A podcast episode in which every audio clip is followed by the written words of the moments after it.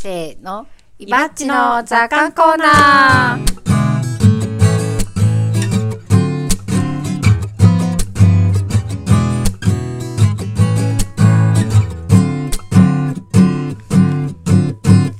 このコーナーは有機農業歴18年の伊庭さんの考えがどれだけ傾いているのかを楽しむコーナーです傾きとはその人が生きた証人生の奇跡ですどんどん傾いていきましょはい。はい今日は卵について、う卵はい、しゃ、喋ろうかと思って、はい。ちょっと、まあ、卵と、まあ、卵の値上げとかについて、おなんかこの頃値上げしろしろってよく周りから、値上げ圧力がすごい強いんですよ。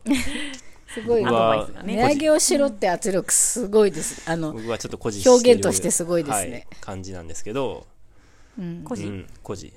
あいやあ、それはちょっと。ちょっと、今はまだ、みたいな。自分の一存では。うん。はいい。いですよってねいっぱいそなんか声いただいてますよねそうですね、はい。うんそれでどう考えようかっていうことを、うんちょっとまず前提から含めて考えたいなと思って、うんちょっと今日はレジュメ作ってきたんですよ。出た。はい。なんで僕ちょっと最初にプレゼンしますね。えーっと、まず、利用者、まあ食べる人ですね。から見た卵っていうのはどういう存在なのかっていうのを、まず最初に確認したいんですけど、改めてね、まあ卵ってあまりに身近ですから、などういう存在なのかっていうのを3つ、えー挙げたんですけど、1つ目はまずやっぱり栄養豊富っていうのが何よりも卵の特徴だと思うんですね、でタンパク質も豊富だしビタミンもいっぱい入ってるし、まあ卵で完全食って言ったりするぐらいですから、まあ、お肉食べなくても卵さえ食べてればみたいな話もあるぐらい栄養豊富ですね、で2つ目は、えー美味しいうん。これいくら栄養豊富だって言っても、美味しくなかったら、こんなにポピュラー、ポピュリ、ポピュ、獲得できないじゃないですか。諦めた。ポピュを獲得できないと思うんですよ。ポピュね。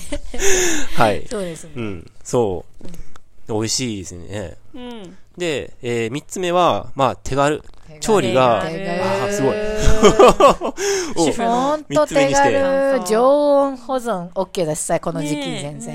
うん。割るだけで食べれるし生でもいけるし。子供でも最初に調理するのは目玉焼きとかじゃないですか。うん。そういうパターン多いですうね。ん。卵を割るっていうワンステップもね、ねう。んうんうん。楽しいですよね。包丁を使わずに、んやっぱね、子供に最初包丁を使わせるのちょっと怖いじゃないですか。うんうんまあ別に子供じゃなくてもいいけど、魚さばいてとか言えないもんね。ちょっとそこのタイさばいといてとかはさ、ちょそう。っとレベルが高すぎますけど。まあ、きゅうりまず丸かじりすることよりは手軽じゃないけど、んだけどもうね、割って焼いてうん食べれるし、お混ぜて料理してる感をね、体験できますよ。うん。で茹でても美味しいし、うんあの茹で卵にしてもね。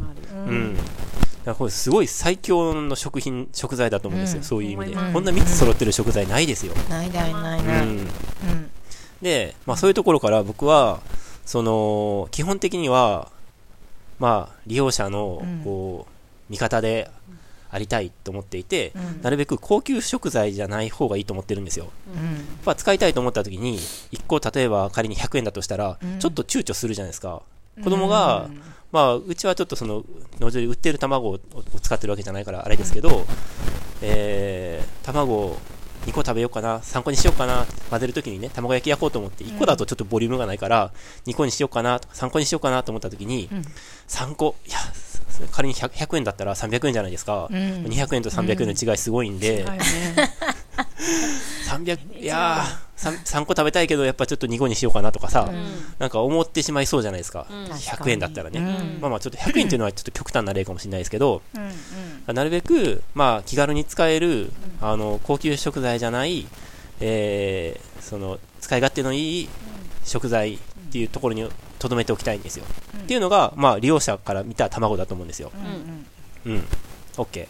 うんはい。次に、えー、まあ養鶏家、まあ僕ですね。まあ、僕にとって、鶏を育てて卵を取ってる僕にとっての卵っていうのはどういうものかっていうと、えー、まあ卵はそもそもまあ排卵しているので、め面取りの排卵なので、まあそれだけっちゃそれだけなんですけど、えーっと、よくあの、いまあ普通に考えたら、僕が鶏を飼ってるっていうふうに、まあ養鶏やってる人が鶏を飼ってるっていうふうに思うと思うんですけど、僕の今の認識だだと、えーっと、鶏っていうのは、まあ卵っていうのは鶏が産むので、まあ鶏について考えたいんですけど、鶏っていうのは、僕にとって、お客さんなんですよ。うんうんうん。ほう。うん。うん。僕は何をしてるかっていうと、僕はホテルを経営してるんですよ。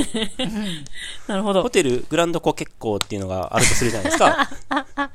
グランド。はい。ホテルグランドコケッコーに泊まりに来ている、うん。えーお客さんなんですよ。うん。ホテルっていうのは何を提供してるかっていうと、宿とご飯じゃないですか。うん。うん。つまり僕がやっているのは、宿と ご飯を提供して、お客さんに、えー、なんていうか、お客さんを満足してもらうことが、うん僕がやってることなんですよう。んううんん。うん。そのお客さんっていうのは、まあ、えっ、と、もちろん鶏ですね。で、えーっと、満足したお客さんが、えー僕にチップを、僕のサービスにの質に対してチップを渡してくれるわけですよ。うん。うん。そのチップが卵だと思うんです。うんほほ面白いねいいねう。うんはいというのが僕と鶏、まあ僕というか買う人とうん。鶏との関係性だと思うんですね。で、まあ、ホテルは僕、まあ経営しているので、支配人っていうこと？まあ支配人であり従業員でありってことなんですけど、なるべくそのお客さんに満足していただくように、うんまあ質を高めていくうんうんわけですよね。う。うんんお客様第一主義。いいチップをもらえるようにねうん。そうですね。はい。で、で、それをまあ日々やってるけど、うん。えっと、まあ僕にとってのその最高のホテルっていうか最高のサービスっていうのはうん。何なのかってうん。考えると、うん。まあ理想は、やっぱこの、だだっ広い、それこそ、拓郎くんが送ってくれたニュージーランドの動画みたいに、だだっ広い平原、草原に、鶏をこうバーってあの羊みたいにブワーって解き放って、うん。で、鶏が自由にその草をついばんで、うん。地面を掘り返して、虫をこう、ついばんだりとかするっていうのが、うん。まあ、まあ、養鶏家としては、やっぱり、あの、いいなって、うん。最高級のホテル最高級ホテル、うんうん5つ星って感じ。うん。うんうん。えーがするんですけど、うんうん。だけど、まあ、ここの僕のその農場の、まあ、持てる資源の中では、うん。やっぱそそもそもそそんな大草原ないですし、まあ、無理なんですね。うんだけど、まあ、僕は、その、もともとその農場の傾斜って、えっと、もう作ってあるので、作ってある傾斜を使って鶏を飼ってるんですけど、今、昔建てた時よりも鶏の数が少なくなってるので、えっと、部屋が余ってるんですね。で、まあ、1番から10番まで部屋があったとしたら、えっと、半分ぐらいで済むんですよ。あの、で、半分ぐらい部屋が余ってるんですね。だから、その、えっと、まあ、1番と2番、番号が1番から10番までついてるんですけど、まあ、1と2はちょっと特殊な条件があって使えないんですけど、3番と4番を2部屋を1部屋にして使ってるんですよ。うん。で、5番と6番も2部屋を1部屋に広くして、うんで、7番、8番つなげて、9番、10番をつなげて、まあ今、9番と10番はちょっと回収してて、つなげる作業をしてるところなんですけど、で、鶏の数は、その、人、もともと一部屋にいたやつそを二部屋分で使ってるそうそうそう。だから倍の広さに、スイートルームじゃん。そうなんですよ。スイートルームななんですよ。はい。うん。で、まあ人間とかもそうですけど、なんていうか、どこまでも家が、た仮に家がね、うんどこまでも大きくても、なんか困るじゃないですそうか。はそうは。まあ適適度な広さがあれば十そう分。ね。うんうん。で、えっと、まあ今のその2部屋をした広さだと、かなりまあ十分なうん広さがあるなと思っていて、うんで加えて、で冬場とかも、その大平原、大草原とかだったら、冬場って草枯れちゃうじゃないですか。うん。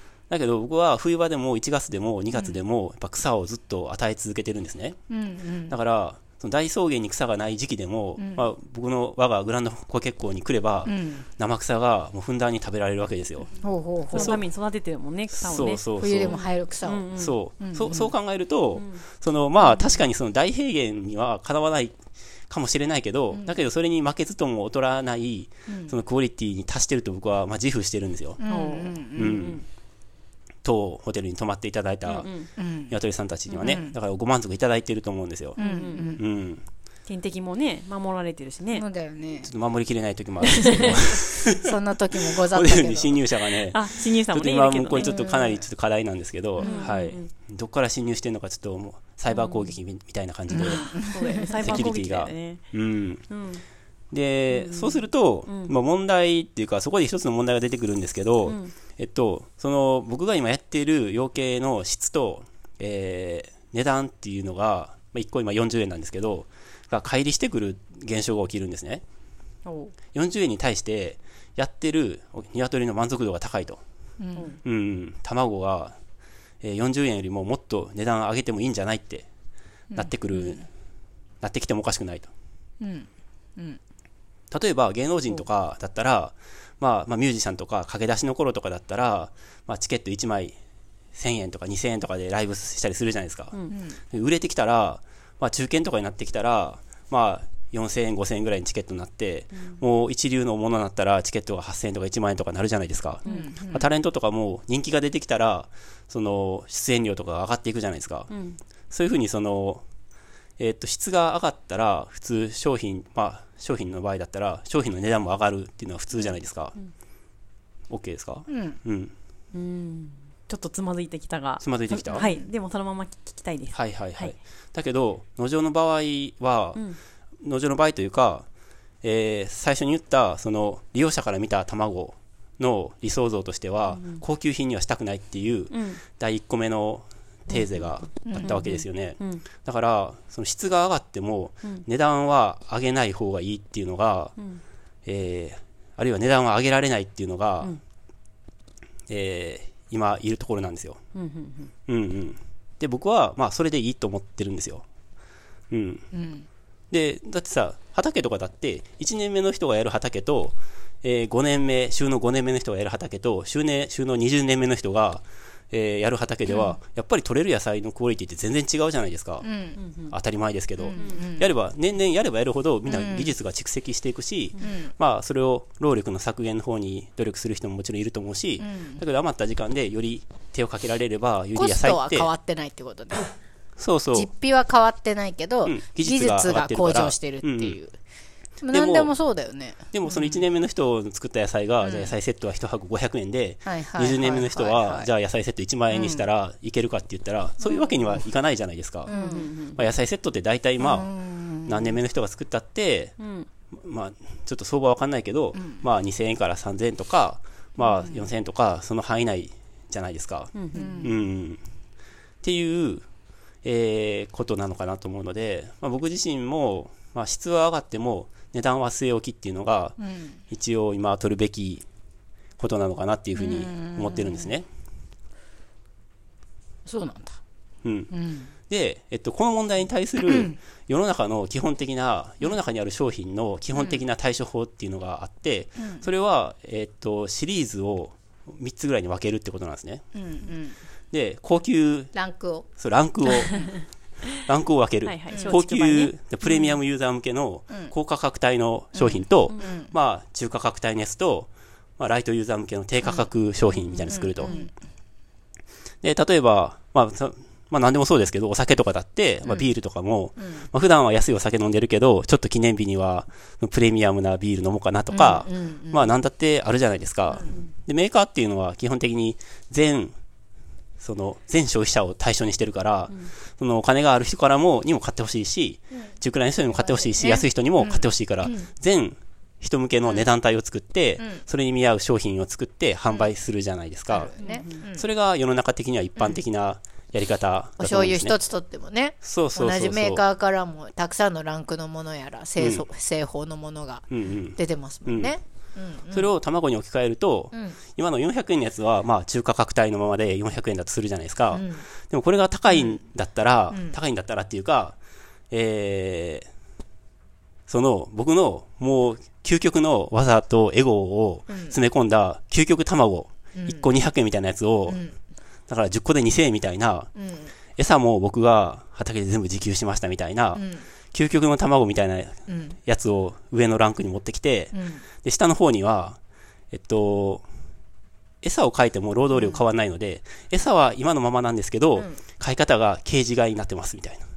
狭いみたいな10 個200円です、これ。うん。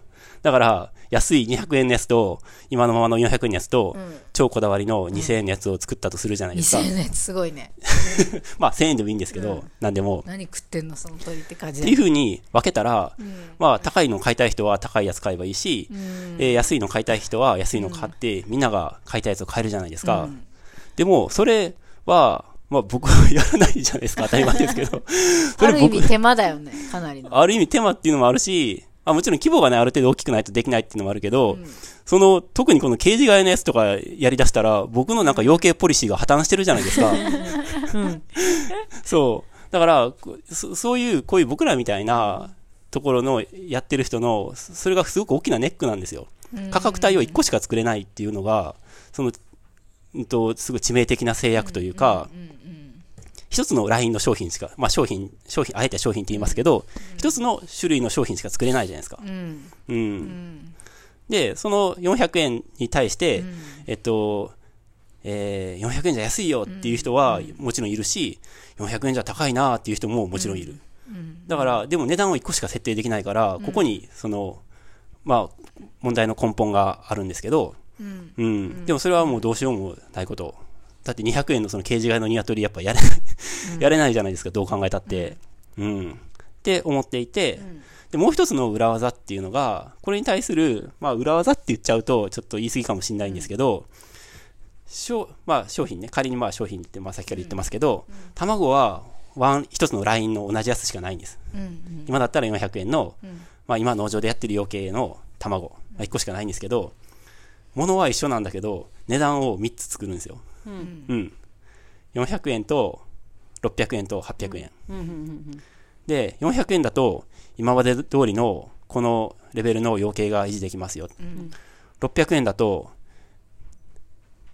経営者が、例えばね、ちょっときれくなります。800円だと、僕の破れたジャージが、ちちょっと、破れた経営者の。ネットとかじゃなあ、くネット、あ、ネット、ネットは600円でじゃあやって、800円まで払ってくれると、僕の、で僕だから僕一番後回しですよ、僕は。800円まで払ってくれると、その差額200円分が僕のジャージに当てられますみたいばさんが月に1回、床屋に行けるみたいな。な。そうそうそうそう。寝癖が、寝癖が治る。そう。うん。だから、でもそう聞くと結構やっぱ裏技感あるっていうか、やっぱ物は1個しかないけど、値段は3つで、好きな方に、好きなやつを払ってもらいますよみ寄たいな。付みたいな感じ？つまり。寄付制にフ近い。ァンドみたいな何なんでしょうね。まあこれを多分その僕がエイジンさんがから聞いたのはチップじゃないの。そのまあ、あの、スライディングスケールって言って、えーまあ今ちょっと、あの、実験室の本体の方で、若干議論しようとしている、まあ自由額支払い制度っていうものになってくるんですけど、まあ根本にあるのはやっぱりその、値段を1個しか決めれないっていう、ものが1個しかないっていうことが、まあ問題の根本にはあるけど、それを変えられないのであれば、まあ値段を、えっと、3つぐらい作って、自由に選べるっていう、うん。まあ、これがね、どこまでうまく機能するか全然わかんないんですけど、うん。でも一律で、じゃあ仮にね、まあ、いきなり600円、400円、600円、800円で、600円に値上げすることはもちろんないと思うけど、600円に値上げしたら、えっと、買い続けられなくなる人が、出てくるじゃない、と思うんですよ。もう、その600円一種類だけにするとね。だけど、えー、400円、600円、800円にして、みんなが自由に払ってもらって、おしなべると、結局、その600円みんなが払ったのと同じぐらいの額になったとすれば、そっちの方がみんなハッピーじゃないですか。400円の人は、えっと、これまで通り400円払うし、いや、値上げした方がいいよって言ってくれてた人は、800円払ってくれれば、あの、その人は値上げされてるじゃないですか。うんうんうん。やっぱ400円よりその上の値段っていうのは、うんこちらからその提示してあげた方がうんいいんですかね、600円とかその800円とか例えば100円がまあ維持するのに最低に必要なうん。実費ですとうん。コストですと、うん。プラスあのもしね、うんお気持ちがあればって言って上限を設けないっていうやり方もうんあるとは思うんですけど、うんそれよりはやっぱり設定した方が払いやすいんですかねやっぱりね払いやすさはある、あうん、どうだろう。それもし聞いてる方がね、感想があったら教えてほしいですけど、もう払いやすいんじゃないかなっていう気はするけど、ね。自分は800円どころじゃないですよって、うんうんこのホテルに払いたい気持ちはってうん。うんいう方も、うん。うん。もしかして万が一もしかしてうんうん。いるかもしれないじゃないですか。うんううんう私たちはそんなものを拒否することは絶対にないですね。なんかゆめちゃんニヤニヤしてるね。ないんですけどね。どうなんだろうななと。と思って。うんうん設定した方がいいのか、でも設定していると払いやすいかもね、うんう。うんん、あじゃあいつもね本当に美味しく食べてるから、うん確かに安いと思ってたんだよねって毎回無理だけど、ちょっと今回は600円でとか、うんうん。うんそういう余裕のある時ない時とかによってとかももしかして可能かもしれないですもんね。ほうほうほう。うん。うんまあ小竹梅あると選びやすいっていうのはあるとは思うけど、うんうん。大抵の人は地区を選ぶっていうね。そう、真ん中選ぶんだよね。結果的に値上げが心理学的なるみたいにな。。そうね。う。うんん。あるあるう。んそうね、ちなみにでもその値上げの背景っていうのは、うんうん。えー、と部屋を2つにうん。拡大したからあ合わせて拡大したからというわけではない、そうなんですよね。それ関係ないんですよ。うんうんそうそうそう。質が多分別に上がってなくても、うんうん今単にその資材高騰とか、うんうんなんかいろんな鳥インフルのこととか、うん。まあ、鳥インフルのこと僕はあんまり気にしない方がいいと思ってるんですけど、そうね市場価格に合わせる用途はしてないよね、うん。多分ね。今なんかたまたまね、うん。鳥インフルの影響でうん。卵が市場に不足していて、うん。品薄の爆上がりをしているから、ん。なんか農場の卵を安く感じる方がうん。あの増えたっていうことはあるじゃないですか。ううん。だから値上げしないのって言うけど、まあそれはもう本当に市場の価格、お野菜と一緒ですからね。うん。今年の冬これが取れなくて、なんか大根高いとかあるじゃないですか。うん。でそういうのに全く左右されないのが農場じゃないですか、うん。野菜にしても豚肉にしても卵にしても、だからいつかそういうのはねまたね波が変わったりとか収まったりするから気にする必要はないとは思うんですけど、うん。じゃなくてその前の資材の方とかですよね。そうですね。物価物価上昇の方ですそうよね、ね、なんか40年前から、うん。下手したら50年前から、うん。卵の値段が変わってなくて、っうん。ていうのはであの内容と見合ってないんじゃないかっていう声がありましたよね。うん。うんうん。でそのあんまり安すぎるのもその質に疑問というかなんていうのなんていうのかな。どうしてこんなに安いのみたいな。うんうん。このぐらいのクオリティだったらもっと高いんじゃないのみたいな。それはもったいないんじゃないみたいなうんうん。声がうん。ありましたよね。うん。うんそこ難しいよね。難しいよね。なんかその、うん。なんか化粧品とかみたいに、うん。なんかブランド代みたいなやつが上乗せされるのは僕おかしいと思うんですよ。うん。広告費みたいな、まあ、広告費とかな。なんか安すぎると逆に品質に不安になるみたいな、うん。品質だって自分の目でた確認すれば分かるじゃないですか、うん。うん。でももちろん分かんない人にとっては値段が高いっていうことが、うんえっと、品質の保証をしているように感じるわけじゃないですか、うんでもそれを逆手にとって、なんかこっちが、えっと、600円ですとかっていうと高級志向でね。高級っぽい思考とかでやるのは、うん。やっぱおかしいので、うん。なんかちゃんと根拠があるに基づいて、うんまあ、物価高騰しているとかね、で上げるんだったら、ん。あの妥当だろうなと思うんですけど、うん。まあいかんせんやっぱりその40年とかの話とかを聞くにつれても、うん。僕らがそのまえっとまさにそのデフレ世代だったので、物価が全く上がらない時代に生き続けてきたので、うん。やっぱ値段を上げるってことにすごく抵抗感があるっていうのあがー。すごく大きなことだと思うんですよ。なるほど。うん。うん。まあ、しかも経済成長とかに関しても、割とその、うーんと、経済成長の恩恵とか、経済の恩恵を受けてるけど、なんか、心の基本的な、その表面的なところでは、経済成長とか別にいらないよね、みたいな、その思想、ちょっと歪んだ思想かもしれないものを持ってるじゃないですか。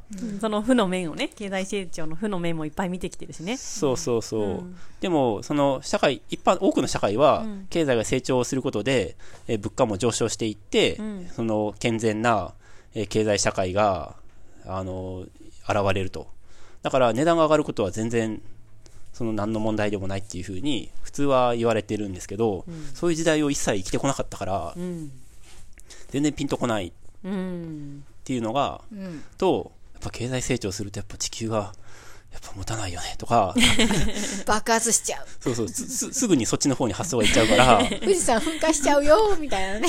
まあ、富士山はちょっとあの自然現象なんでいいんですけど、うん、そういう、なんかね、そっちの方の感性の法則法則が働いて、値段上げない方がいいよなーって僕はついついやっぱね、まず思っちゃうんですよね。うん。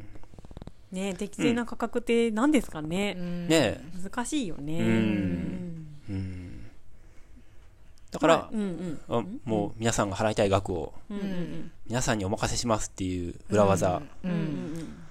もあるよねっていう。ね。スライディング形式そう。ね。うん。買ってくださる側からすると結構なんかそうするとでも考えてくれると思うんですよ真剣に。そうだね。うん、あのもちろん自分の経済状況もあるし、ん。ある あるしその農場の卵のことを今までにないぐらい考えてくださると思うんですよ、農場のことも、うん。うん。それって嬉しいことじゃないですか、うん。うん、単にそのね物価上昇してるからあげなよって言ってくださることもありがたいし思ってくれてるなって思うんですけどじゃああのお気持ちあのもし考えてくださるならありがたくっていうふうにして、ん自由にって言った時にすごくちゃんと真剣に考えてくれると思うんですよ。うんうん。それってなんかすごいいいなと思いました今聞いてて。うんうん。まさしくいい意見ですね。うん、そう思う。うんね適正はってなると思う。えあ私が決めるんですかってなった時に、うんうん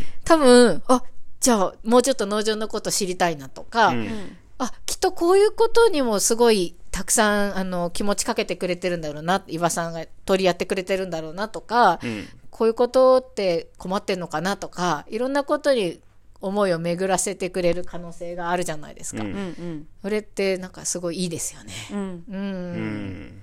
それをあのーある会議で農場の会議で、えっ、と消費者の自立とかって言った方がいて、そうし消費者がこう、うん考えなくなってるあ部そうね。分もすごくはいはい多くて。でもこう、自分が選べるってなった時に、うん。この自分が払うこのお金はうん。一体何なのかっていうのをうんうん考えるっていうのは消費者が自立することでもつながるみたいな、まあ自立って言ったかな。でもまあそれに近いようなこと、それすごいいいうん。考えですね。ともすればなんか、いや、こっちが値段を放棄してるみたいなう、ん。その、立ちの悪い人やったら、ん。いや、おま、お前らって、お前ら農場がね、お前らは責任持って値段決めろよ、みたいな、高くて辞める、た例えば600円に決めたとして、うん。600円にして辞める人が仮にいるとするじゃん。値段高くなったことでね。その責任もお前らが取れよっていうのが、なんか、消費者、消費者の極み的な人の意見だと思うんですよ。うん。消費者の作ってる、作ってる側に全ての責任を転嫁させる。だけど、そうじゃなくて、その消費者、消費者、お客さん、消費者って言ったっけ？の自立消費者っていうのは、の極み消すってこと。そうそうそうそう。まあお客さん消費者の自立っていうのは、値段いくら払うのかっていうことに責任を持てる、持つ、持てる機会があるっていうのは、そういうことだよね。すごいいい概念ですね。ね。うん。まあ、そもそも農場はねまあ、共同でねもうちょっと。商用消費者うん経営者とかの関係じゃないから、そういう意味でもそのスライディングスケール。は割と面白いね。ね、うんうん。あの実験なような気がし。ますね。う。うんんうん。面白がる人と面倒くさい人といるかもね。そうだね。うんうんでもまあ400円っていうね、うん。のがキープされるんであれば、うん。あんまり考えるの大変っていう人はそれしたらいいし、うん。ね。うん。うん。まあ、野菜セット全体でね、あの、考えてもいいと思うんやけど、うん。あの、うん。うん。ねいろんな意見をもらってますようね。んね。う。うん。ん。なんうん。そういうふうに意見を言ってくださることを考えてくださることはありがたいもんね。ね。うん。そうだよね。うん。他人事じゃなくて自分事としてうん。農場のことを考えてくれてるってことじゃないですか、うんすごいありがたいよねすごいよねわざわざさ普通にさすごくない、ねと思う、すごいよねだってわざわざ企業とかに電話して値上げしない？んですかなんてないじゃない？うん。うん。で、こだわってると思うんで、もう、上げていいんじゃないですかみたいな、資産上がってますよねみたいな。うんそんなふうにいろんな意見とかをさ、あのー、カスタマーセンターにさ、うん言ってくれてるみたいな感じじゃない、うん。すごい愛されてますよ、私たち。ねすごいことだよね。うん。すごいことですよ。うん。グランドコ結構。すごいね。お客さんはニワトリね、食べてる人じゃないんで。は そうだった。いはい。うん。そうねうん。うん。ね。でもこのねグランドコケ校がはい。よくなればなるほどうん。感謝もいただけると。そうですね、はい。ううんん。ねそう思いますよ、本当に。ねうん。うん。ゆばさんはもらったチップを売ってるってことだもんね。そうです。うん。はい。もらったチップを換金してるんです。分配してる。そうか。分配、あ分配ですね、分配。換金、はい。パチンコじゃねえんだからよ。これはね、分配っていうね、販売じゃなくて分配っていうのが。出て、いいなと思いましたね。うん。換金じゃ、換金じゃダメだよ。そうそうそう。はい。あのね、面白い。面白い。ご意見いただきたいですね、こはいこね。。んそうですね。ううんんうん。値段、どうそうですね、思いますか？値段の話とね。まあ僕の養鶏館の話は。あれでしたけどな。んか、養ね。面白かったですうね。ん。なるほど。はいってあんまりね、普段、その卵の値段って変動しないっていうことで安定してるじゃないですか。うんで、今なんかここに来て鳥インフルの影響ですごいこう揺らいでて、どこもかしこも売ってないとか、高いとかってなってるんで、みんな卵について考えてることとか、卵に困ってる人が多いからこその、なんかちょっとポッと出た話題っていうのもあると思うんですよ。うん。うん。なので、なんかいい機会ですよね。うん。うんうんまあ半年後ぐらいでね、きっと卵の値段は戻ってくるとは思うんですよ。うんうん市場にもね、うんうん生み出して。ね。だから、うんその前になんかいろいろ話せたら楽しいなと思いました。うんうんそうですね。うんうんうん確かに確かみんな、みんなさーって引いてっちゃったりしてね。卵が戻ってきたら、ね あれ？みたいな。うん。なんか言ってたイメちゃんね。なんか、コンビニでなんとかって言ってたよね。あ、この間、なんかコンビニに行った時に、コンビニで卵が売ってたんですよ。うんまあ、あの10個、白い卵がね、うんうん10個で。で、すごい安く、あの、多分最近にしたら安い。198円だったの。に。ほうほうほ多分スーパーでも今250円ぐらい白い卵でうんうんうん。もするんですよね、そもそも品薄で置いてないとか。なんですけどそこのコンビニには結構山積みになって置いてあってでもお一人様1個までって書いてあったの、ん。でわーと思ってまあそうだ1個までだよねみたいなでも安くなんか仕入れられたんやなと思いながら見てたらレジに並んでる人みんな卵持ってたのう。えー。本当に持ってて、で、私の後に並ん私が買い物した後にふと、その後のレジを見たら、おばあちゃんが卵2つ持ってたんですよ。うん。どうやと思って、卵は1個じゃねえのかなと思って、なんか気になるじゃないですか。うん。どういう、どういうやりとりをするのかなと思って、なんかまごまご財布をしまうりをして、横目で見てたんですけど、そしたらなんか、あ、お客様って言って、申し訳ありません。卵をお一人様1個に、あの、はい、限らせていただいておりまして、って、あの、店員さんが丁寧に対応してて、まあ普通ねそしたら、ああ、やっぱりダメかねみたいな。でもなんか、そこをなんとかみたいなおばあちゃんが。そうかーって言って、はい、できれば、みたいな感じでね、あの、ダメです絶対ダメですって、やっぱそういう感じじゃなくて、申し訳ございません、できればって言って、そのできればって言っちゃダメだよと思ったんだけど、ダメかね？ーって言って、もう、もう一つ、どこも置いてなくてね？ー、高くてね？ー、みたいな感じで、おばあちゃんが畳みかけて、やっぱさ、後ろに並んでるお客さんもいるしね、うん。一、人一個持ってるお客さんが2、3人並んでるわけですよ。うん。やっぱその手前、じゃあいいですよとは言えない。じゃない言えないよね。言えないよね。言えないよね。だから、申し訳ございませんって言って、うん。あの、じゃあ、あの、私、あの、戻ししますので、お預かりいたしますね、みたいな感じで、はいはいはい卵が没収されてたんですけど、もうこういう光景を多分ね、半年後には見なくなるじゃないですか。そうねで、いろんな有事のたびに、地震が起きたりとか、コロナとかのためにトイレットペーパーがなくなるとか、マスクがなくなるって言って、私たちそういう光景見てきたと思うんまあですけど。トイレットペーパー見てないけど、マスクは見たよね。あ、そうか。私はトイレットペーパー見ましたよ。あの、東東日本大震災の時とかに、本当にトイレットペーパーなくなって、うん大体そういう有事の時って、トイレットペーパーがまずなくなみんるですよなんお尻拭き。たくなるのかな？はい。オイルショックの時もそうですよ。トイレットペーパーがなくなって。やっぱりなんか生活必需品ないと困る大変だっていうのはトイレットペーパーって、なんでみんなそんなうんこすんのかいって思うんですけど。はい。まあそのことで見てきたと思うんですけど、やっぱ今それが卵にすり替わっただけなんですけど、今まで卵って本当に安定供給だったじゃないですか。うん価格安心みたいな感じで。で、あ、でもなんか、卵ってこんなにみんなに愛されてるんだなっていうことを再確認。岩さんがね、最初のレジュメで書いてくれた、栄養豊富、美味しい、手軽。まさにこの3本立てですよ。うんうんうん。でもこれがもう手に入らないってなるとみんなすっごい揺らいでるわけですよ。心がもうざわついて、まあいても立ってもいられないみたいな。食のインフラですからね。そう。卵があそこに売ってるぞっつったら、ダーってうん言って、一人一個って書いてあるのに、あわよくばみたいな感じで、一個持っちゃうんですよ。あの、品のいいおばあちゃんだってね。うん。血相書いてね。そう。ああねなんという人間の浅ましさよと。嘆かわしいわと。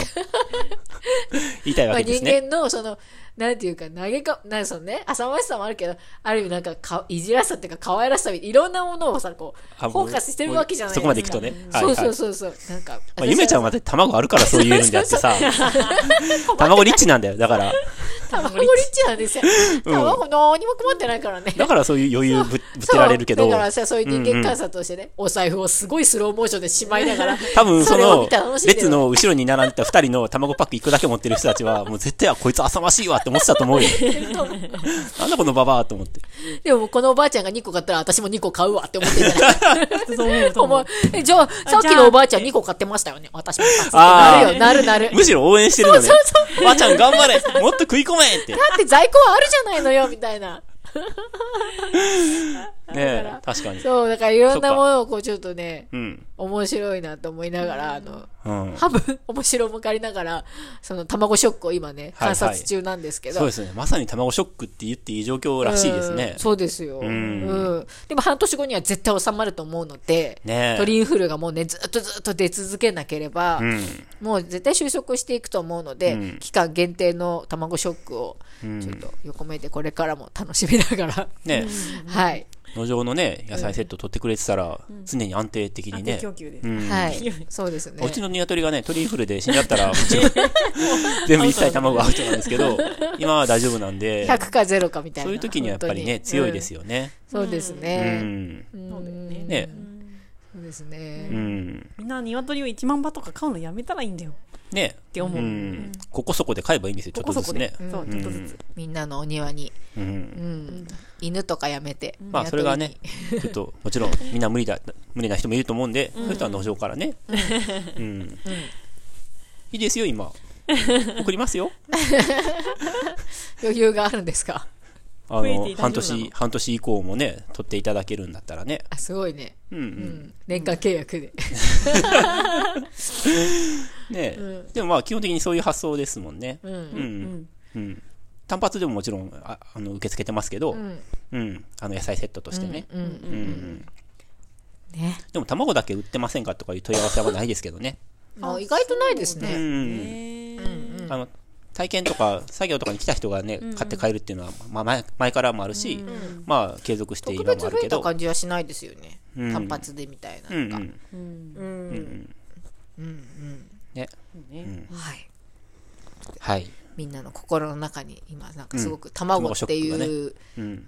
キーワードが急浮上してるわけじゃないですかう。ん。トレンドとして。はい。うんそうだよねうん。で、そのこのトレンドに上がってるうちにね、いろんな卵のことを思い巡らしていきたいなと思いましたよ、私は。ああ、そうだね。ははいい。そうだねうんせっかくだからね、うんみんなの心の中にこう浮上してる間に、はいはい。話題にしてね、うん身近になんか価格のことも含めて、買い方のこととか、実際どうしどうしてこんなに不足しちゃったのっていうね、背景とかも考えてもらえたら楽しいじゃないですか。そうですよね。うん。